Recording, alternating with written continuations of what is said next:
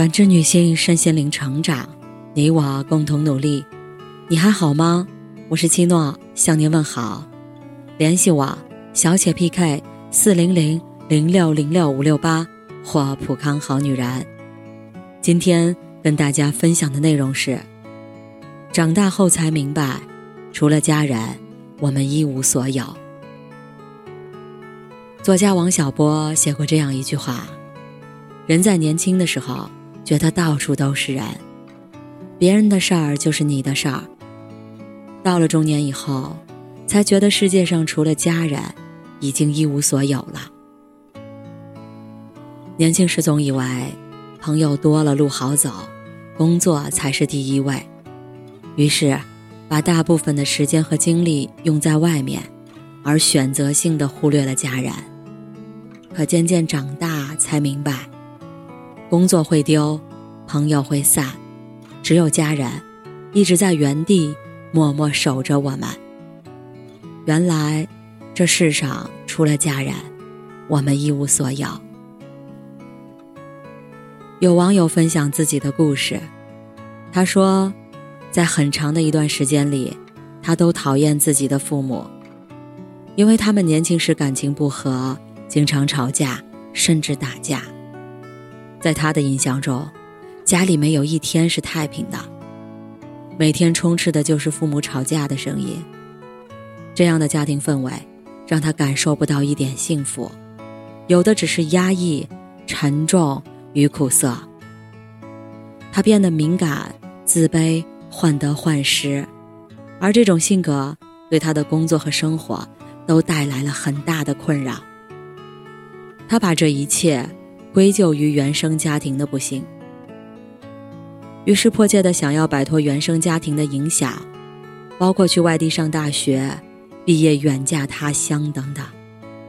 他以为父母是他人生幸福的拖累，但后来经历的一些事儿，让他明白，父母才是最爱他的那个人。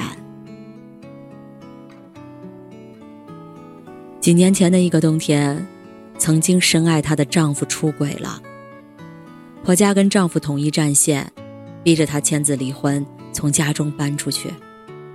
她吵过也闹过，最后还是妥协了。离婚后带着女儿，换了个城市生活。屋漏偏逢连夜雨，那段时间的她查出了肿瘤，找工作也各种不顺，每天都在哭。从天黑哭到天亮，从天亮哭到天黑，动过无数次轻生的念头，有时候真的想就这样带着女儿一起离开这个世界。父母不知道通过什么方式听说了他离婚的事儿，先是打电话安慰他，后来察觉到他情绪不对，便偷偷跑来看他。两个从来没有出过远门的老人，愣是坐了十几个小时的硬座，来到他所在的城市，陪他做手术，轮流照顾他和女儿的饮食起居。他的父亲，一个不善言辞的倔老头，学会了在微信上打字，经常跟他分享一些新闻趣事。他的母亲，一遍遍鼓励他要振作起来，不要做傻事。爸爸妈妈会一直守着你，在背后支持你。有人说，当一切走向地狱，站在你身边毫不退缩的人，就是你的家人。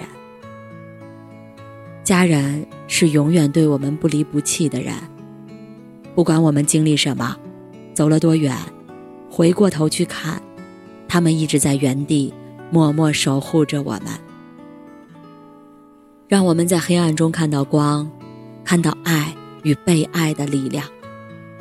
原来我们并非一无所有，还有最爱我们的家人。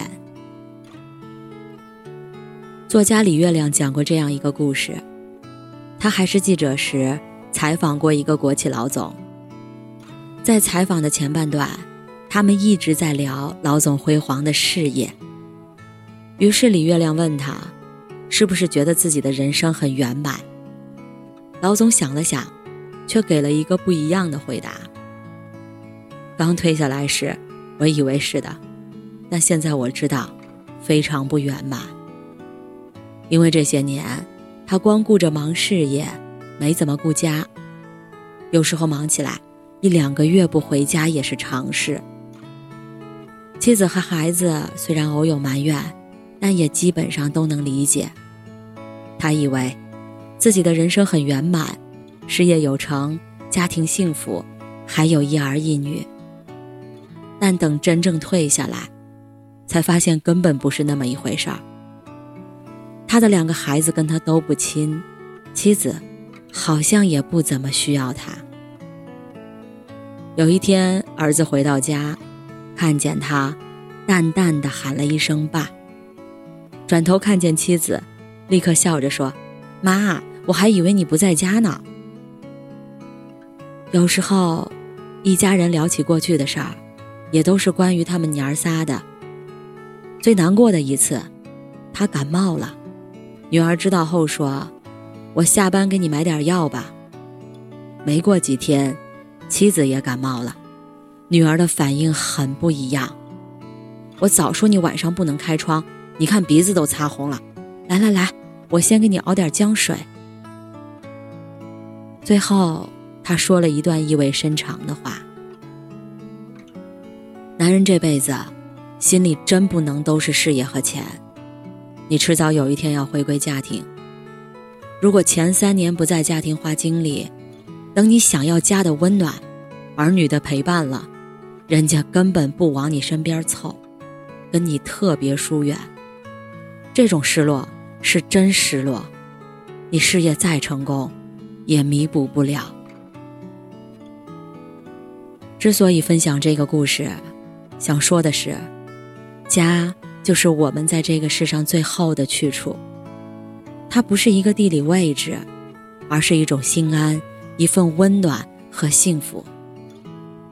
以前总觉得，一个成功的人应该一往无前。随着年龄的增长，慢慢懂得，对同事、朋友、同学来说，我们可能只是一个过客，但对家人来说，我们却是他们的唯一。无论走得多远，年龄几何，到最后，我们还是要回到家里，回到家人的身边。所以，不要为了太过追逐远方的风景，而忽略了最爱你的人。他们也需要你的关心和惦念，需要你的守候和陪伴。周国平在书中写道。事业再辉煌，社会上成就再大，如果不能与家人和睦相处，甚至完全没有时间和家人相处，家则不能称为家。这样的人生是有根本缺陷的。在我们的一生中，会走过很多地方，看过很多风景，但最美的风景，还是回家的路。这个世界很大。但一直有人在等我们回家，他们是我们的家人，也是最值得珍惜的亲人。感谢您的收听和陪伴，如果喜欢，可以关注我，联系我，参与健康自测。我们下期再见。